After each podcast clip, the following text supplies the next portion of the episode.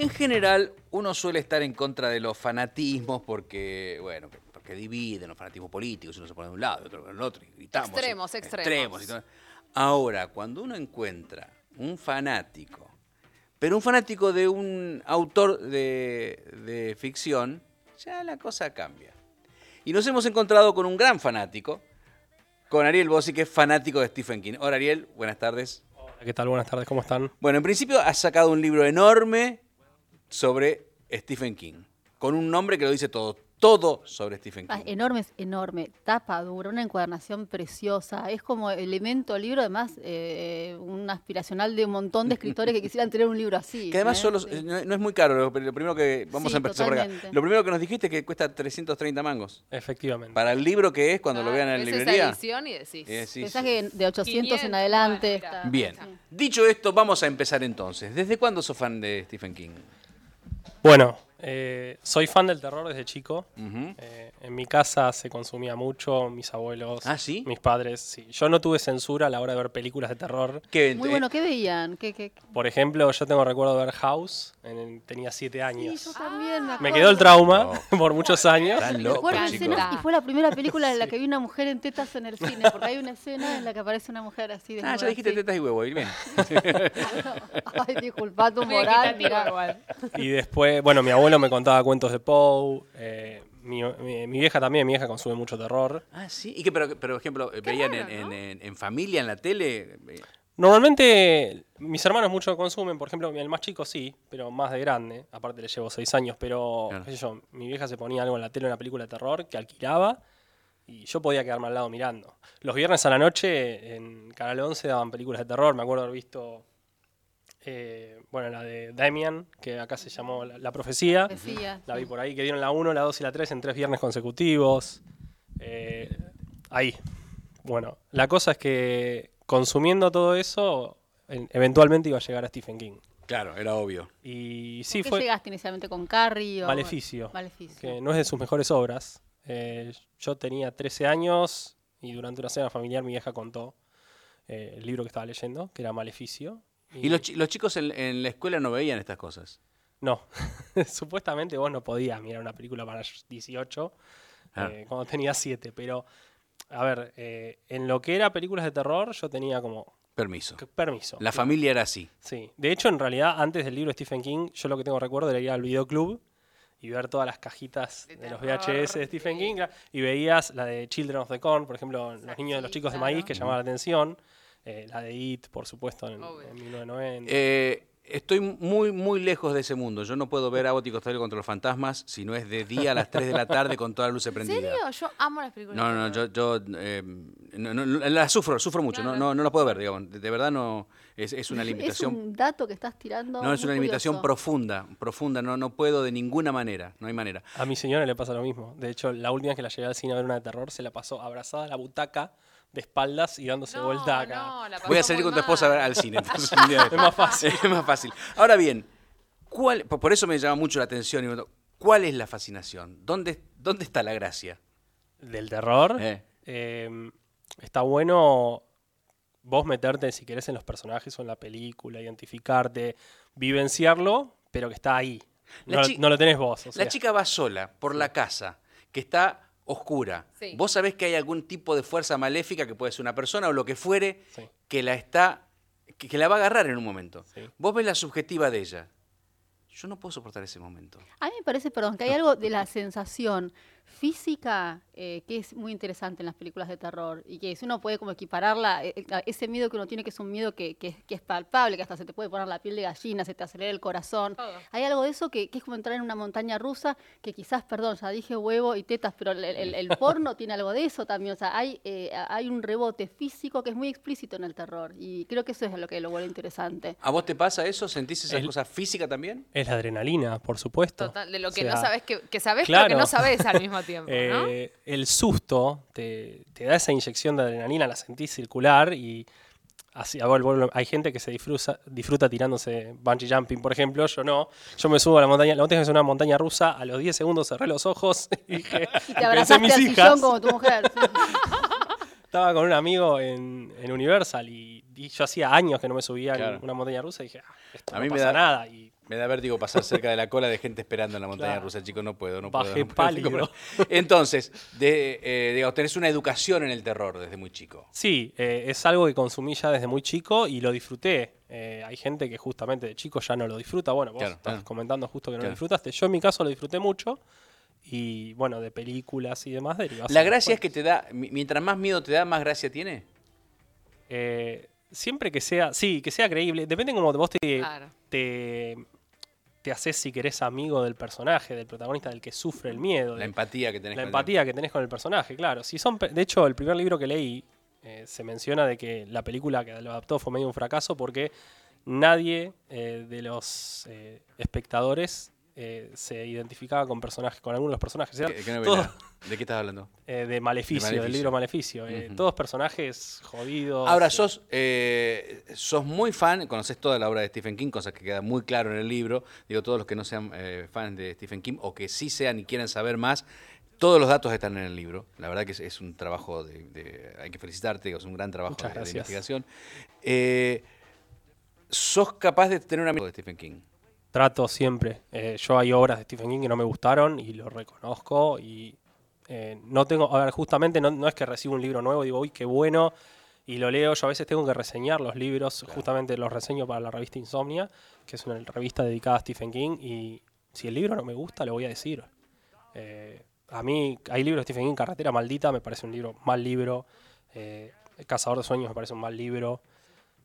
Hay que. Una cosa no quita la otra. Y las adaptaciones ni que hablar. De hecho, respecto a las adaptaciones, considero que King, así como escritor, es, al cine, la televisión. sí. es excepcional. Como guionista, hay algo que falla. Lo he dicho y no, no está bueno porque me encantaría que el tipo fuese genial también como guionista porque ha sido el guionista de muchas Claro. de sus obras y sin embargo creo que la gran mayoría ha fallado. Hay que tener en cuenta igual que el error es una posibilidad en alguien que es tan prolífico. Stephen King eh, hizo, no sé, más de 60 libros entre novelas, de ¿Cuántos cuentos, hizo? guiones. Y tiene más de soten- 70 horas de ficción publicadas, de no ficción. O sea, es- Y vos hasta tranquilizado, porque si no sería profundamente anormal que haga todo, que todos los libros sean sublimes de- dentro ¿Cuál de una obra tan amplia. ¿Cuál es para vos el top 5 de, de Stephen King? Eh, siempre es complicado. El que más me gustó a mí es It, por supuesto. Es, la tengo como la mejor obra. Eh, la saga de la Torre Oscura la tengo muy arriba también. No la considero como una obra sola, sino como una saga, una obra, toda la saga, los siete, en realidad ocho volúmenes ahora. Eh, Misery, El Resplandor, eh, El Misterio de Salem Slot. Eh, de los nuevos, 22, 11, 63. Bueno, justamente co- como, como no tengo acercamiento a- al terror y siempre tuve ganas de leerlo porque todo el mundo hablaba de- tan bien de Stephen King, leí el, el del asesinato de, de Kennedy, ¿no? El- ¿Te gustó? es maravilloso, Sí, es, impresionante como está escrito. No sé si le hicieron el- la serie es una porquería. Eh, A mí me gustó. ¿Ah, sí? ¿En la serie te gustó? Este, pero es, sí, efe- efectivamente es un súper gran escritor y tardó tiempo, eh, y tardó en ser reconocido como tal. Sí, es, eh, no hay que olvidarse, es un escritor que está etiquetado en el género de terror, que es un género que suele ser Menor. un poco bastardeado, claro.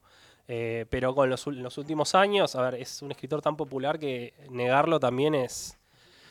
eh, no tiene sentido. Sin Eh, embargo, nunca se lo nombra como para un premio Nobel. no, y que yo realmente dudo que, que lo vaya a ganar. No sería el primer escritor que se lo merece que no lo gane, ¿no? Nosotros tenemos un caso. Pero... ¿Lo sí, merece? eh, ¿Qué querés que te diga? Lo ganó Bob Dylan este año en escritura. Yo creo que King, a ver, obviamente salvando las distancias y demás, eh, tranquilamente podría pelearlo. O sea, la verdad que no tendría que ver la competencia con la que está. Se mencionaba Murakami.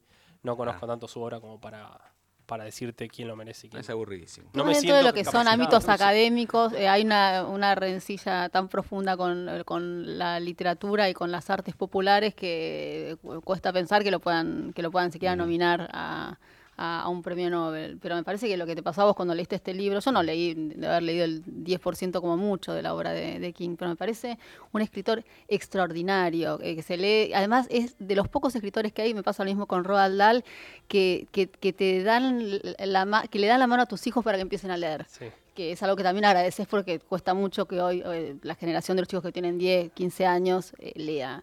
Y, y con Stephen King tenés como un aliado a la hora de llevar a tu hijo a un libro. Y me parece que eso también es un mérito. Sí, por supuesto. Es muy atractivo. A ¿Qué, li- ver, qué libros recomendarían para que los padres recomienden a sus hijos? Mira, si son chicos que leen, eh, que yo, Los Ojos del Dragón para chicos está bueno.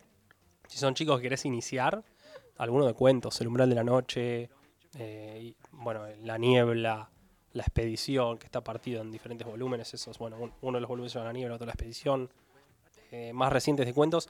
Quizá los más recientes son más, más literarios, con lo cual yo apuntaría a un público más, eh, a un público adulto más que, que infanti- eh, infantil, adolescente. Los del Umbral de la Noche son una patada en los dientes directamente los cuentos. ¿Cuándo te diste cuenta que eras fan de Stephen King? Cuando en el año 96 leí El Pasillo de la Muerte, que después se adaptó con la película de Tom Hanks y Ujú. Sí. bueno, eh, Michael Clark Duncan. Eh, fue con ese libro que dije, tengo que leer todo lo de este tipo. Es, así, dije. Yo había leído ya eh, Maleficio, había leído Christine después, que me había gustado bastante más que Maleficio, y en el 96 yo lo, lo conté, me, me peleaba con mi vieja cuando mi hijo llegaba a la noche de trabajar, traía, eh, salió en seis volúmenes, es un serial, y me peleaba con mi hija a ver quién agarraba, el quién lo agarraba primero lo leía antes. Y no, cuando terminé dije, necesito leer más de este tipo, es, es increíble descubrir un escritor que decís, mirá, tiene más de 60, en ese momento tenía más de 50 obras, mirá, tiene 50 novelas para que lea, y ni siquiera debo haber leído lo mejor todavía. ¿Llegaste a tener algún tipo de intercambio epistolar con, con No, eh, uh, indirecto hubo una cosa. Yo, él hace unos años, a través de su página web, invitó a, a los lectores a contar anécdotas que de terror que le hayan pasado en un espectáculo.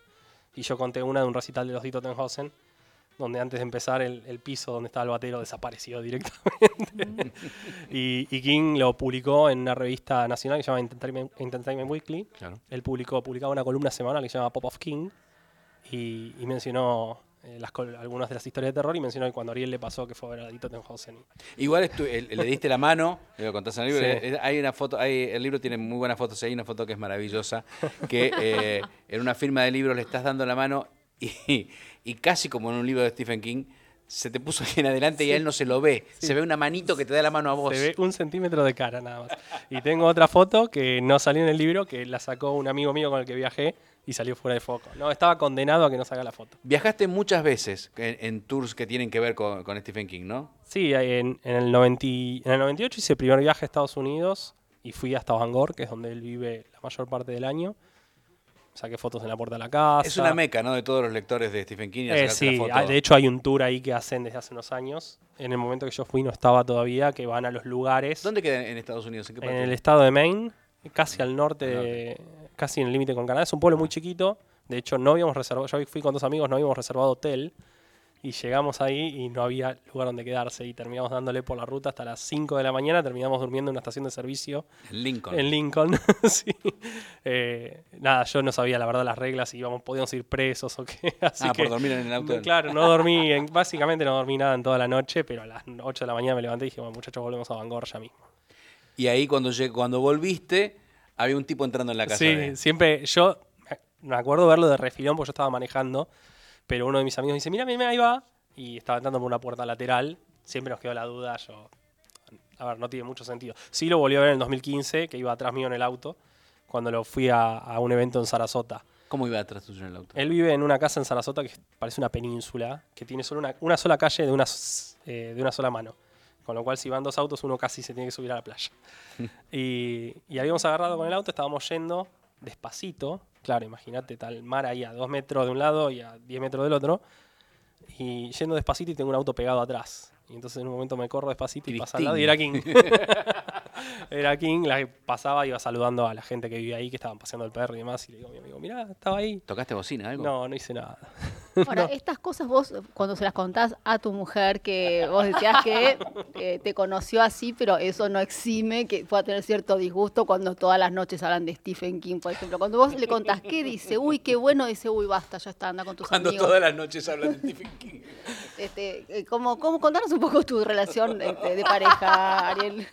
Bueno, lo primero es que, en- aunque no lo parezca, yo siempre trato de recalcar que soy una persona relativamente normal. Dale. O sea, Dale. Tengo, tengo mi vida, eh, soy fanático del fútbol, que no, no está muy cercano. Ah, a seguro la tu mujer ya está en esa. Hincha de- hincha ¿No sos de Racing? Hincha de Racing, Buah. enfermo de Racing.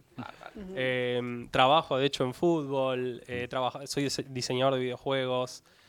Pero sí, King es- lleva presente mucho tiempo. Ahora Tengo- me vas a decir que Stephen King también es de Racing, ¿no? Como No, John Lennon. Ah, no. Pero ya he pensado en hacerle llegar una camiseta de Me Racing. imagino, claro. Te vio con la camiseta de Racing. Me vio con la camiseta. De hecho, cuando le pude hacer una pregunta en el 2009 en un evento de presentación, la- yo tenía la camiseta de Racing, levanté la mano y dije, me debe haber visto por la camiseta. Tal cual. Seguro. Pero con mi señora, a ver, en estos momentos con el lanzamiento del libro y demás, es un tópico bastante más recurrente. Le Claro. cuento las anécdotas, comentarios que llegan eh, y demás. Eh, pero después durante el año, qué sé yo, eh, fuera del libro, sí, le cuento, ella sabe, tengo una librería dedicada a Stephen King, con lo cual también es un tópico diario, pero con ella trato de filtrar un poco, le cuento más nada, cosas del día, de mi trabajo de fútbol, Claro. Como, curiosidades, claro. Te haces el normal, digamos. Hago el normal. Eh, me gustaría saber si estás en tu casa, si cuál es tu relación con Stephen King, qué, qué cosas has leído de, de Stephen King, qué, qué puedes decirnos al respecto, cómo podés hacer para comunicarte con nosotros. Como hizo Fabián de Gualeguaychú, motivador el relato. Invita a leer a este autor. Está bueno motivar la lectura, sea este género u otro. Fabián de Gualeguaychú dice al 11 65 84 0870 en nuestro WhatsApp. Eh, entonces, ¿qué libro de Stephen King leíste? ¿Qué libro querés leer? ¿Qué película o, o serie de Stephen King has, has visto y querés eh, comentarnos? 11 65 84 0870. Ariel Bossi, ¿tu libro sale en toda Hispanoamérica? Sí, eh, en, la, ma- en la gran mayoría de los países ya está confirmado, ya salió bueno en Uruguay también, casi en simultáneo con Argentina. Ahora en abril sale en Chile y todavía falta, no tengo la fecha confirmada, pero sí me confirmaron que va a salir en Ecuador, en Colombia y en México. Ahora, teniendo, siendo, digamos, el, el que escribió todo sobre Stephen King en castellano en América, no es raro que en la próxima te reciba Stephen King. me encantaría.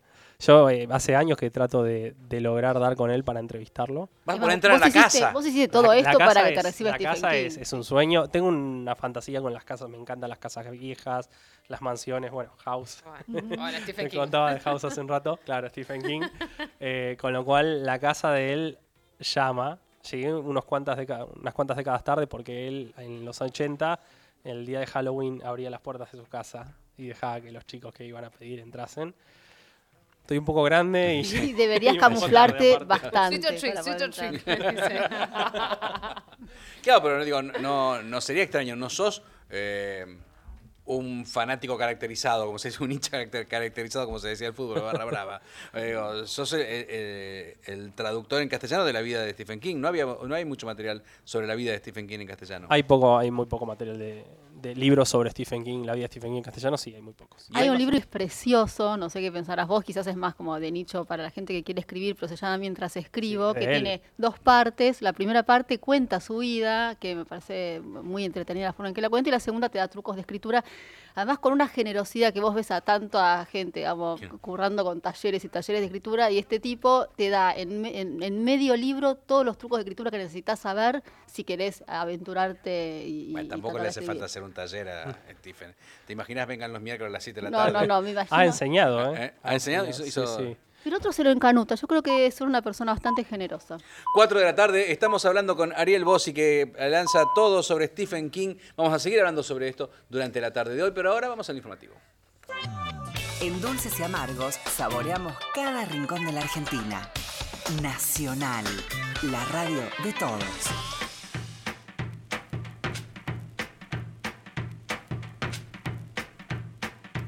4 y cuarto de la tarde estamos hablando con Ariel Bossi, que acaba de presentar todo sobre, sobre Stephen King, un libraco enorme así, para que... ¿Qué tiene el libro? ¿Qué cuenta el libro? Eh, sintéticamente es la vida y obra de, de Stephen King. Incluye, entre ellas cosas, su biografía, su bibliografía, eh, filmografía, eh, material inédito que no se publicó, eh, material de coleccionismo, ilustradores que trabajaron con él, lo- la saga de la Torre Oscura, lugares que lo inspiraron. Algunas fotos familiares también hay, Hay ¿no? fotos familiares, sí, incluye un apartado de fotografías. eh, y bueno, es... Todo sobre Stephen King. Sí. Dice Henry Coe, lo, lo que más me gusta de Stephen King es It y Cementerio de Animales, sin duda. Eh, Francisco dice, El misterio de Salem Lot es mi novela de terror favorita. Sí, es, ¿Sí? es- es excepcional. Dice Hernán Yáñez de Shawshanks Redemption. Sí, eh, eh, nosotros la conocimos en la película acá, como Sueños de Libertad, con Morgan Freeman y Tim Robbins. Dice Conrad, novela It, cuentos Night Shift. El umbral de la noche. sí. Dice Paz, eh, epidemia. Pide- No, lo, no conozco la traducción esa. Calculo que ser apocalipsis. Dice el Osco, Apocalipsis. Dice Mónica Rosende, uy, casi todas. Mi hijo Leonardo es fan absoluto de King, lo sigue en la web, está al tanto de todo lo que publica. Dice eh, Diego Pujato, It y de los últimos 11, 22, 63. Eh, dice Laura, mi preferido fue Bag of Bones, lo leí en inglés, no sé cómo se tradujo. Eh, un saco de huesos. Saco de hueso. Bag of Bones. Y mm, dice Acuña, Javier Acuña dice, es muy difícil saber qué es lo que más me gusta durante mi adolescencia. Durante mi adolescencia lo confundí a Stephen King con Hawking. Y me resultaba simpático que un físico escribiera libros de terror. y dice Locuencio, dice todas, pero me gusta mucho The Long Walk, donde empezaba a delinear su estilo. Eh, la larga marcha, sí. La publicó bajo su seudónimo de Richard Bachman. Y es, es el mejor para mí que publicó bajo ese seudónimo. Es una distopia brillante, sintético. 100 chicos, eh, adolescentes, jóvenes, que tienen que caminar eh, sin detenerse, sin bajar la velocidad. Porque si no, cada vez que bajan o se detienen, cada vez que bajan la velocidad o se detienen, tienen una alerta. Atrás va un tanque de guerra con soldados. Y al tercer alerta, después del tercer alerta, se ligan el ticket de salida, que es una bala. Ah, se llama La larga marcha. La larga marcha. ¿Y es- Brillante. ¿Coincidís que es donde empezaba a delinear su estilo? O... Eh, no, no en el sentido de que, a ver, eh, sí es una, es una novela muy fuerte de, bajo su seudónimo, pero es eh, Bachman es mucho más pesimista, son todas distopias sus novelas. En cambio, King, Bachman es él. Bachman es él, es su alter ego, si Ujú. querés, o era su alter ego porque, Porque lo murió. mató de cáncer de seudónimo. ¿Vos le preguntaste alguna vez... eh, La pregunta que le hice fue esa, justo. Claro. Vamos a volver a ver algo, algo de Bachman. Y dijo, Bachman está muerto, pero siempre alguien encuentra algo. Igual en relación al estilo, fue cambiando largo hace muchísimos años que King escribe, todos los sectores evolucionan y en el caso de King uno ve una evolución en el tipo de personajes, en, en los universos en los que se mueven esos personajes, que eran, en un comienzo eran como más de clase media, eh, que trata de, de- de, bueno, de, sobrevivir y, y pasa a diversos avatares, después en algún momento empezó a elegir eso, como va evolucionando también. ¿Vos notas eso? Sí, sí, definitivamente. Mismo la profundidad de los personajes, eh, si querés, la angustia que, sienten se ha vuelto más profunda eh, a lo largo de, su carrera. Sus escritos actuales son, eh, no sé si la palabra es más sutil, pero es como que antes era, King era muchísimo más directo. Ah, Sigue teniendo en su estilo esa, esa fuerza, ese empuje, pero es construye más, quizá construye un poco mejor incluso. Eh, es lo cual, un, hay un crecimiento, ¿no? por supuesto, es un tipo, a ver, no deja de tener más de 40 años de carrera y él escribe desde que es un chico que está en la primaria, así que es inevitable que su estilo vaya cambiando. Eh, acá hay una lista de temas que tienen de, de música que hemos eh, traído que tienen que ver con Stephen King. Me gustaría saber por qué. Vamos a escuchar a John Lennon con Instant Karma. Eh, ¿Dónde está? Eh, Me mataste, no me acuerdo exactamente. La música, las, las películas, todas no la recuerdo. ¿El Resplandor y Cementerio de Animales? El resplandor siempre me acuerdo Bad Moon Rising, básicamente. Es la- Vamos a escuchar a John Lennon y ahora vemos bien. Tuc, tuc, tuc, tuc, tuc.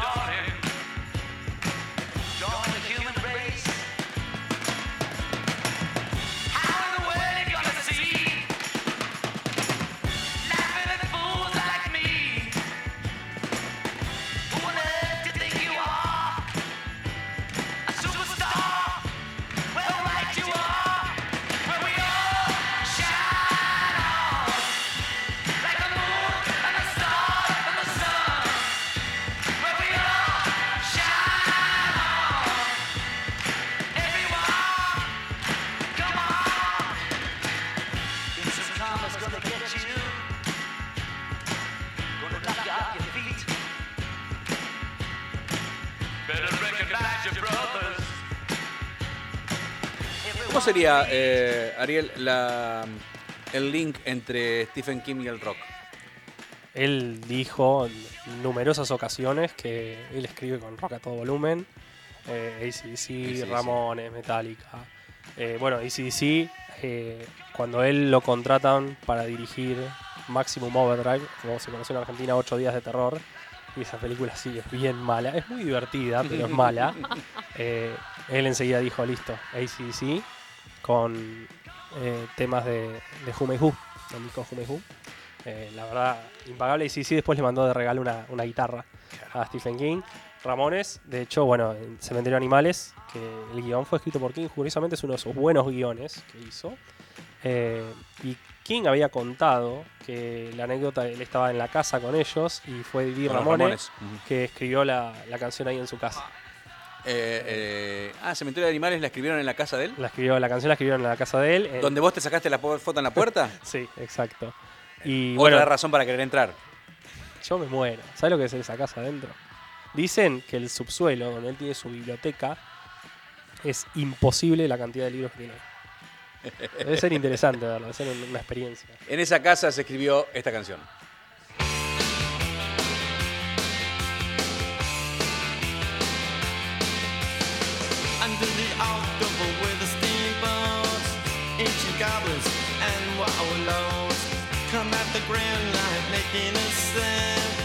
Smell death is all around. And at night when the cold wind blows, no one cares, nobody knows. I don't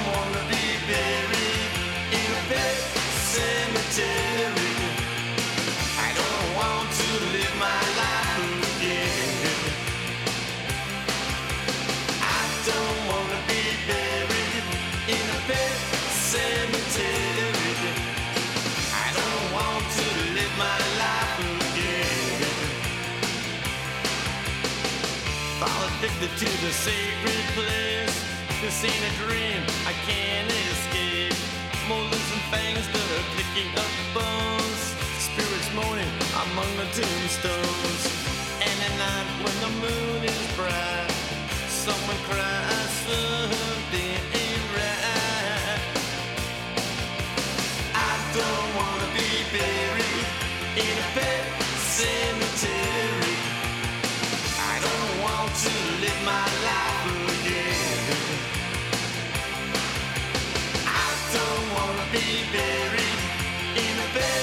Cemetery. I don't want to live my life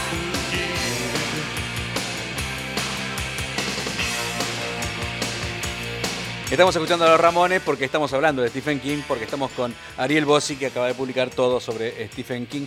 ¿Tenés una librería que especializada en Stephen King? Sí, tengo una librería, se llama Restaurante de la Mente. Eh, es, es vía web, eh, www.restaurantdelamente.com. Y además tenemos un showroom acá a pocas cuadras, en Diagonal Sáenz Peña al 615, cuarto piso, oficina 425. ¿Y que vendés solo Stephen King? Durante, ya tiene nueve años la librería, durante los primeros siete vendimos solo Stephen King. Ahora nos empezamos a abrir un poquito autores del género. O sea, no, no vamos a Tampoco, vender- tampoco tanto. Seguramente no vendamos nunca a Coelho, por ejemplo. ¿Qué es lo que te daría dinero? Pero, por ahí, probablemente. Pero Stephen King sí, desde bol- bolsillo, ediciones en tapadura, autografiados, limitadas, merchandising. Tratamos de tener siempre todo lo posible. Y como coleccionista, ¿cómo sos? Posesivo. Como ¿Qué es, lo más, qué es lo Ah. más raro que tenés? Y soy muy organizado, que es una cosa que sí es habitual, porque el resto de los ámbitos de mi vida no lo soy. Ah, para eso sí. Para. di- Dice la esposa. Ah, para esto sí, ¿ves? Después me dejas toda la ropa tirada. Pero esto está todo en, en, eh, en el modular. Lo está escuchando ahora, ya cuando llegue a casa se va a reír. Pero sí, como, como Ah, coleccionista, ojalá se ría. ya está resignada, pobre. Ahora, el día que se peleen, volvés a tu casa, no, te tiró no todo. Me peleo más. Mi señora es un sol. Sí, No, es un evidentemente. sol, me- me, evidentemente. soporta. Porque si un día se llegan a pelear, te tira Te toda la incendia todo, Es perfecto, eh, es perfecto. Yo que preferiría que más que tirarla, que le aproveche la venda y haga algo. No, no, no, eso lo sabe, por eso lo va a tirar. Que haga, le, le regale un viaje a mis hijas y demás. va a ser un re miserio. No, por favor. Decía, decía recién, eh, y esto tiene que ver con, con un prejuicio de uno, ¿no es un escritor de terror, Stephen King? Mm, fue etiquetado por terror como escritor de terror, pero yo no considero que sea un escritor de terror. O sea, a ver, es, es complicado. Stephen King es un escritor de terror, sí, pero no es exclusivamente un escritor de terror. De hecho, la may- gran mayoría de sus obras no son obras de terror, eh, son obras de suspenso. Tienen quizás algún elemento. Recomendame tres o cuatro que pueda leer, así como leí la, la de... oh, eh, Ok, La Zona Muerta, brillante. Pero con ese nombre no es de terror, a mí ya me da miedo el No, nombre. de hecho, seguramente viste la película. La película es de Cronenberg con eh, claro, Christopher claro, Walken. sí. Bueno, es basada en una obra, obra de él. Eh, cuen- bueno, el, el cuerpo, dentro del. Hay un, hay un libro de él que se llama Las Cuatro Estaciones, que después las diferentes reediciones lo dividieron en dos volúmenes: primavera, verano, otoño, invierno. eh, que de las cuatro, esta- de la- ninguna es una historia de terror. La cuarta quizás es la historia más terrorífica, si querés. Pero las otras tres tuvieron adaptaciones que vos seguro la viste: eh, Sueños de Libertad, que la mencionamos antes. eh, Cuenta conmigo, Ah, Con- maravilla, sí. Hermosísima esa película. Con River Phoenix allá en el Con año el niño, 92, niño, un claro. niño, sí. eh, y Dreyfus como el, el escritor que, que la narra. Y la tercera, la segunda historia del libro se llama eh, A Pupil, el aprendiz. Y la película fue con Ian McKellen y Brad Renfro, que se llama, Ah. eh, también se llamó A Pupil, pero en castellano, en castellano me parece también se llamó El aprendiz, de un, un adolescente que descubre que su vecino es un ex criminal de guerra nazi. Sí. Y lo extorsiona para que le cuente lo que no le cuentan en el colegio. O sea, la, la verdad. O sea que, eh, eh, ¿qué porcentaje de, de terror ha escrito en, en sus más de 60? Sobre todo los 70? comienzos. O sea, sus primeras obras son terror, sí, pero. No sé, eh, It es de terror. Y de, de ahí en adelante me cuesta decirte esta es una novela exclusivamente de terror. De hecho, se promocionó una de sus últimas novelas, Revival, como una novela de terror. Y no, no estoy de acuerdo. No es una novela de terror. Es una novela que tiene ciertos contenidos. Tiene un final que es- te vuela la cabeza. eh, y es, tiene un final de, ter- de terror, realmente. Pero la novela en sí no, no sé si es de terror. Además maneja sobre todo lo que decías recién, muy bien el suspenso, porque cuando uno piensa a veces en el terror se confunde bastante con la película de asco más que la de terror, que son, bueno, puñalada en el ojo, esas cosas que vos veías cuando veías. Martes 13. Y en el caso de Stephen King, eh, si no me equivoco, es muy difícil que uno pueda ver escenas de ese tipo. Él, él no es explícito, no es asqueroso. ¿no? Tiene cierta. A ver, son contadas con las dos manos, si querés, las escenas cruentas y explícitas. Eh, no es un escritor como, por ejemplo, hay un escritor llamado Richard Lehman, falleció hace unos años. Es como el ver Marte, Viernes 13. Eh, Vos estás, yo te juro, estás viendo una película de Viernes 13, de Halloween. O sea, el libro es así. King no es así. Definitivamente no es así. Pero es un tipo que, a ver, comenzó en el género de terror. O sea, vos me decís El Resplandor, El Resplandor es un libro de terror. Claro. Carrie claro. es un libro de terror, Silent Slot, El misterio de Silent Slot es un libro de terror. It, It es un- una obra maestra de terror. Ahora vamos al informativo, pero después vamos a hablar eh, en extenso de IT, porque además te viene la película de IT, dirigida por un argentino. Eh, quiero que hablemos un poco de IT. En Dulces y Amargos saboreamos cada rincón de la Argentina. Nacional, la radio de todos.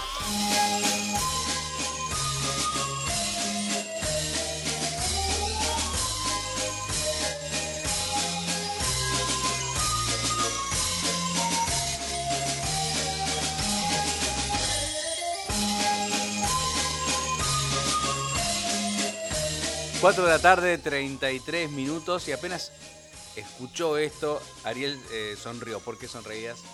Y es la, la canción de fondo de, de la adaptación de It. Estamos hablando con Ariel Bossi, que acaba de presentar todo sobre Stephen King. Silvina dice en nuestro WhatsApp, primero manda una foto, ¿no? Y hay 1, 2, 3, 4, 5, 6, 7, 8, 9, 10, 11, 12 se ven ahí. Una pequeña parte de mi colección King. Mis favoritos, La Larga Marcha y Un Saco de Huesos, un escritor mágico, nos dice en nuestro WhatsApp 11 65 84 0870. Ariel, eh, It fue una, una miniserie una de televisión. Sí. ¿Qué te pareció? Eh, me hubiese gustado no volverla a ver de grande, y haberme quedado con el recuerdo cuando la vi por primera vez allá en la adolescencia. Y cuando te enterás, por ejemplo, que hay una nueva, que, que ahora se va a hacer la película, ¿cómo, ¿es una buena noticia, es una mala noticia, te da miedo? Es una noticia excepcional. A mí me, yo, yo soy, estoy muy a favor de las adaptaciones de los libros de King porque justamente traen nuevos lectores. Una buena película te trae gente que descubre el autor y, y creo que es, es como una experiencia como la que yo pasé cuando lo descubrí. Claro. Me gustaría justamente que otros lectores, en este caso otros espectadores si querés, se vuelvan lectores del autor. Sintéticamente, y para que me entusiasme, ¿de qué trata IT? It eh, se divide en dos partes. Vamos a hacerlo sintético, va a ser difícil. Son 1100 páginas el libro. Bueno, tenés dos Eh, es un- una entidad maligna que eh, cada 27 años eh, llega, se despierta en el pueblo este de Derry y come, básicamente. Y el- justamente el, el público más peligroso son los niños y focaliza en un grupo de, de amigos que decide tomar manos en el asunto, primero de niños y luego 27 años después. ¿Y cuando te enteraste que la película iba a ser dirigida y producida por argentinos? Me, me encantó, me encantó. Aparte, eh, el dire- a los directores Andrés Muschietti, al director es Andrés Muschietti y la productora, eh, eh, la Bárbara. productora es la hermana, es Bárbara. Yo ya los había visto, los había descubierto con un cortometraje que ellos hicieron, que se llama Mamá, que lo vio en su momento Guillermo del Toro y le gustó y les produjo eh, la película, a mi mamá obviamente el cortometraje expandido a nivel largometraje. Eh, así que bueno, imagínate que todo el entusiasmo aparte de un argentino, la obra magna de Stephen King y una, una obra que realmente merece una buena adaptación. Vamos a hablar con Bárbara Muschietti a ver si nos dice eh, cómo está siendo la adaptación en este momento, ella y su hermana, ah, y su hermano Andy. Hola Bárbara, buenas tardes. Hola, ¿qué tal? ¿Qué tal, Ariel? ¿Cómo estás? ¿Qué tal, Bárbara? ¿Cómo estás?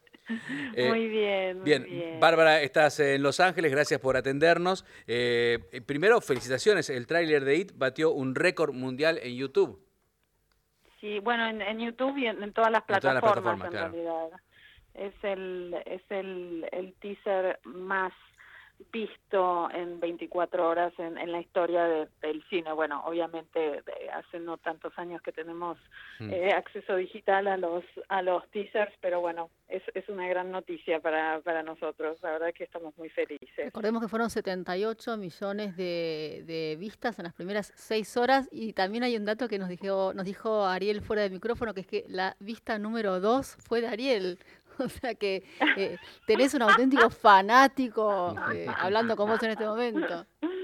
Genio, no, no sabía eso. Bueno, felicitaciones. No, felicitaciones a ustedes. Yo ese día te estaba escuchando, estabas hablando con Sebastián de Caro y estaba Sí. actualizando todo el tiempo. dije, listo, a la una en punto va a estar. Eh, no me daban las manos. No, Eh, fue Bár- fue fan- fantástico, sí. Bárbara, eh, ¿en, qué, ¿en qué estado está la película en estos momentos? ¿Está terminada? Bueno, en este momento estamos en, en postproducción. Estamos con postproducción, estamos am, tratando de finalizar los efectos visuales. Estuvimos, o sea, el, el día que salió el teaser, Andy estaba eh, en Canadá rodando porque por, por temas de clima nos había quedado un plano colgado, así que así que estamos en, en postproducción todavía eh, todavía hay que eh, hay que grabar el, el score, la música, así que nada, tenemos un, un buen trecho todavía, Co- ¿cómo pero, es? pero bueno.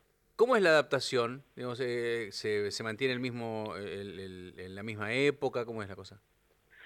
No, bueno, lo que lo que lo que hemos hecho con la adaptación primero, precisamente porque el, el libro son más de 1100 páginas y porque transcurre eh, la mayoría transcurre en, dos periodos, ¿no? Aunque aunque juega también con la línea temporal porque eh, la criatura It es o sea, es un ser ancestral, ¿no?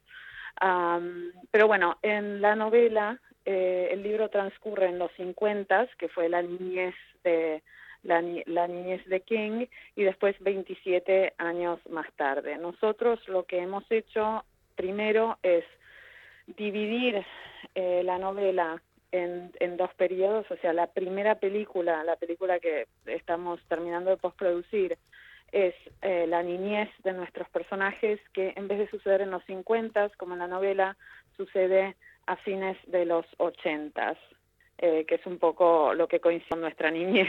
Claro. Eh, y la segunda eh, película, la segunda parte de la novela, eh, va a tratar con los adultos hoy en día, o sea, 27 años más, más tarde, ¿no? Cuando ya están eh, eh, acercándose a los 40. Supongo que los fans de, de Stephen King y de It especialmente se consideran algo así como padres de, de la historia y no quieren que nadie, que algún tipo de, de respuesta en principio de, de- de los fans cuando se enteraron que iban a hacer. Bueno, em, ha habido de todo, la verdad. Eh, hay, hay mucha gente, eh, primero es un, es un libro increíble, ¿no? Es un libro in- increíble y creo que desde el principio los fans del libro, cuando han empezado a ver lo que estaba haciendo Andy con, con la historia y con los detalles eh, de la historia, eh, lo han defendido mucho. Que no es necesariamente lo que estaba pasando con los fans de la serie de televisión, eh, que no es necesariamente, no se acerca tanto al, al libro, ¿no? Ah, Eh, y, y aparte pasa algo que es, es lo que le pasó a Ariel un poquito, que es que eh, hay una memoria colectiva de, de hace 30 años, de Claro. lo que era la serie, eh, que ha envejecido particularmente, ¿no? Una ma- manera extraña. eh, o sea, cuando, cuando la vimos, cuando éramos mucho más jóvenes, eh, cuando la vio gente que eran niños en, en esa época en, en televisión, eh, pegó muchísimo, pegó muchísimo porque era aparte una de las pocas cosas de género que, que aparecía en, en televisión, ¿no? claro. Am, entonces hay, hay cuando se anunció que íbamos a hacer la película hubo mucha mucha gente que decía nunca va a haber un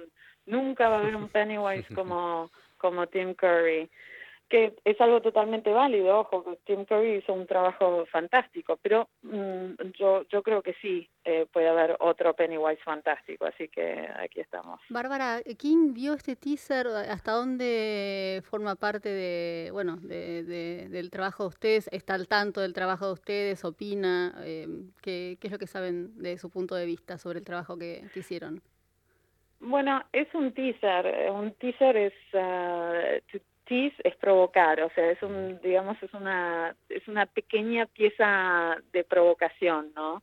Eh, pero es, es muy, m- m- es una muestra muy pequeña eh, de lo que en realidad es la película, mínima, te diría, porque eh, primero que prácticamente no hay spoilers, eh, no, no los hay, o sea, eh, la, la película es, es mucho más grande, tanto en, tanto en temas como en sustos. Am, así que nada, creo que hemos hecho un buen trabajo ahí. Nos han nos han ah, nos han hablado fans preocu- preocupados de que no no les demos demasiado antes de, que, de que De que- se estrene la película Ah, eh, Ariel, y quiere, no lo que no lo queremos hacer, así que Ariel quiere hacerte una pregunta. No, en realidad Ah. quería responderle a ella que King mencionó que ya vio. Eh, Sí. una, la película, todavía obviamente le falta parte de postproducción y dijo que es eh, terrorífica, que sí. tengamos, dice, vayan a Ah, verla ah. tranquilos porque va a ser excepcional y nada, de mi lado. Ah, tienen, tienen el apoyo de Stephen King que ya la vio entonces. Sí, eso, eso ha sido una, una gran fortuna. Eso sucedió hace unas tres semanas más o menos y, y, y efectivamente ha sido, ha sido fantástico porque quien le ha dicho a, a los, a los fans tranquilos que esto, No quemen esto los ha superado cines. mis expectativas. Exactamente, no, no, no quemen los cines y, y, y, tranquilícense por los próximos cinco meses porque le- les va a gustar. ¿Cómo, cómo es que, que dos argentinos llegan a hacer una producción como esta? Laburando. Bien. Una buena respuesta. Eh, no, o sea, mira, somos somos los dos muy muy trabajadores. eh, siempre supimos que queríamos hacer cine y no ha sido un trayecto fácil. Nadie nos ha dado absolutamente nada, eh, más que nuestros padres nos han dado apoyo y, y es seguir, ¿no? Es seguir siempre para adelante, o sea, eh, de los proyectos que hemos hecho, que se que, que hemos logrado hacer, hay 200 que no hemos Claro. logrado hacer. ¿no? Eh, ¿Hace mucho que viven en, en Los Ángeles? ¿Que se, que se fueron de Argentina? ¿O cómo, cómo es la, la historia familiar? No, así- hemos tenido una historia bastante peculiar. Eh, yo cuando era chica, a los 17 años, me, me, me vine a la Universidad de Los Ángeles porque quería, quería estudiar cine aquí y Andy fue a la, a la fundación, a la Universidad del Cine en, en Buenos Aires, ¿no? Eh, la FUC. Y, y queríamos siempre trabajar juntos. Yo después me mudé a Londres eh, a trabajar en cine eh, y terminamos en los dos en Barcelona. Abrimos una productora publicidad, de publicidad y ahí realmente fue donde eh, hicimos nuestra nuestra escuela, ¿no? En, en publicidad. Eh, con la idea siempre de hacer cine y finalmente un día eh, dijimos vamos a hacer vamos a hacer un corto para para poder mostrar lo que podemos hacer en cine porque aparte nos dedicamos a la publicidad de humor o sea que obviamente no no no es no es un, no es demasiado ejemplo de lo que se puede hacer en terror no Claro, entonces claro. hicimos el corto y, y bueno, después pro- pudimos producir Mamá desde España. Eh, Mamá es una película, es una coproducción española-canadiense. Eh, y a partir de ahí, ya con Mamá nos abrieron un poquito las puertas y hace unos dos años y medio, tres, que estamos más más acá que, que en España y, y, y bueno, aquí aquí trabajando, pero pero el corazón argentino. Bien, ah, volverán en algún momento a filmar en Argentina seguramente. mira, yo me muero eh, por, por filmar en Argentina. Tengo muchas ganas de filmar en Argentina y de filmar historias argentinas, ¿no? Eh, que hay muchas, así que nada, seguro, seguro, seguro. Veremos. Ariel, Bárbara, te hago una pregunta. ¿Qué hay? Sí. No sé si la vas a poder contestar, por ahí no, pero ¿qué hay de verdad, qué hay de verdad del rumor de que Jessica Chastain va puede llegar a estar involucrada en la, en la segunda parte de la película? Son Apa. rumores, rumores. Porque te imaginarás que ya Tenemos- circuló por todos lados. vamos a tener la primicia. Sí, mira, no, no, no, no, no, mira, no, no hay primicia porque, mira, eh, nosotros a, a Jessica obviamente la, la adoramos, es, es no solamente una gran actriz, sino que es una persona divina y es eh, tenemos la suerte de, de- de- de contarla como amiga, pero eh, realmente es algo que todavía no, no sabemos, no podemos decirlo porque no es eh, todavía no es no es algo material, ojalá, o sea, yo soy la primera que te digo ojalá, Ha quedado la puerta Eh, abierta. pero eh, no, eh, o sea, hay, hay muchos factores, ¿no? Entonces es, es un ojalá, por supuesto. Bárbara, y de todos los libros, eh, dado que King escribió eh, muchísimos libros, ¿por qué la remake de It o una película sobre It y no sobre cualquiera de los otros libros, dado que es tan adaptable cinematográficamente? ¿Ya lo habían leído? eh, te- ¿Tenían ganas de hacer una de terror y, y pensaron, en- ¿cómo llegaron a, a ese, a ese título en concreto? Bueno, nosotros somos muy fanáticos de King y hemos leído una cantidad de libros de King eh, enorme, obviamente no tanto como, como Ariel y, y aparte es posiblemente el, el escritor más, más prolífico que hay en, de, de- de literatura buena que, que hay en Estados Unidos, de que el, el hombre no para. Nosotros tenemos una conexión muy fuerte con It y yo eh, he traqueado, o sea, estoy siguiendo el, el desarrollo de la novela hace años, ¿no? A nivel, a nivel de cine. Eh, hay otros proyectos, nosotros tenemos otro proyecto de, de King eh, que se está amasando. ¿Cuál? No sé, ¿se puede Eh, saber? Mm, Es, es un cuento es un cuento corto que, que hemos adaptado y que lo está, bueno lo estamos escribiendo con un escritor que se llama eh, no sé el título en castellano discúlpenme Ujú. se llama The, The Jaunt que es algo como el salto que es un es un cuento corto ¿Cómo se llamó acá, que-? La expedición. Like, ok, mira, mira vos. Entonces, nada, pero hay muchas, ah, o sea, hay muchos proyectos fascinantes. Yo, eh, uno de mis libros favoritos, aparte de, este- de King, es, es Cementerio de Animales y de Andy también. Somos dos enfermos de Cementerio de Animales. eh, y es algo que también estamos siguiendo desde siempre. Eh, pero se tienen que dar muchos factores Claro, ¿no? claro. para meterse Hay- hay- hay algo- concienzudamente. Eh, ¿Te llegó el libro de Ariel? Me llegó, lo tengo aquí, me encantaría mandarles una foto, es una preciosidad. Andy, bien, lo tenemos los dos. En, yo en este momento estoy en mi oficina, lo tengo en la, en la mesa de café de, de mi oficina. Si tenés el teléfono ahí, podés, si tenés el teléfono ahí, podés mandarnos la foto. Les mando, les mando las fotos a- ahora mismo. Exacto, al Ah, productor que te comunicó. Así, Así, así, lo, perfecto. así vemos efectivamente que estás en Los Ángeles con el libro de Ariel que- del que estamos charlando. Bueno, en, en mi oficina no van a ver Los Ángeles porque es una oficina sin ventanas en el edificio de postproducción. Es muy Entonces no sé si estás en Los Ángeles, estás acá a la vuelta. ¿Para cuándo, finalmente, eh, tenemos que ya que despedirnos, Bárbara, ¿para cuándo se espera el estreno en Estados Unidos y en Argentina? En Estados Unidos es el 8 de septiembre. En Argentina, si no me equivoco, era el 7 de septiembre, pero a veces esas fechas bailan. A mí me gustaría que baile porque queremos ir a hacer una premiera argentina y, y queremos ir a, a los, ar- los almuerzos de Mirta. Ariel está saltando en una Ariel está que- saltando en una pata ya y aparte de Mirta seguramente andarán por acá en este programa que- con el que hemos Claro. charlado. Gracias, Bárbara, ha sido un placer charlar contigo. Un beso y ahora les mando la foto. Dale.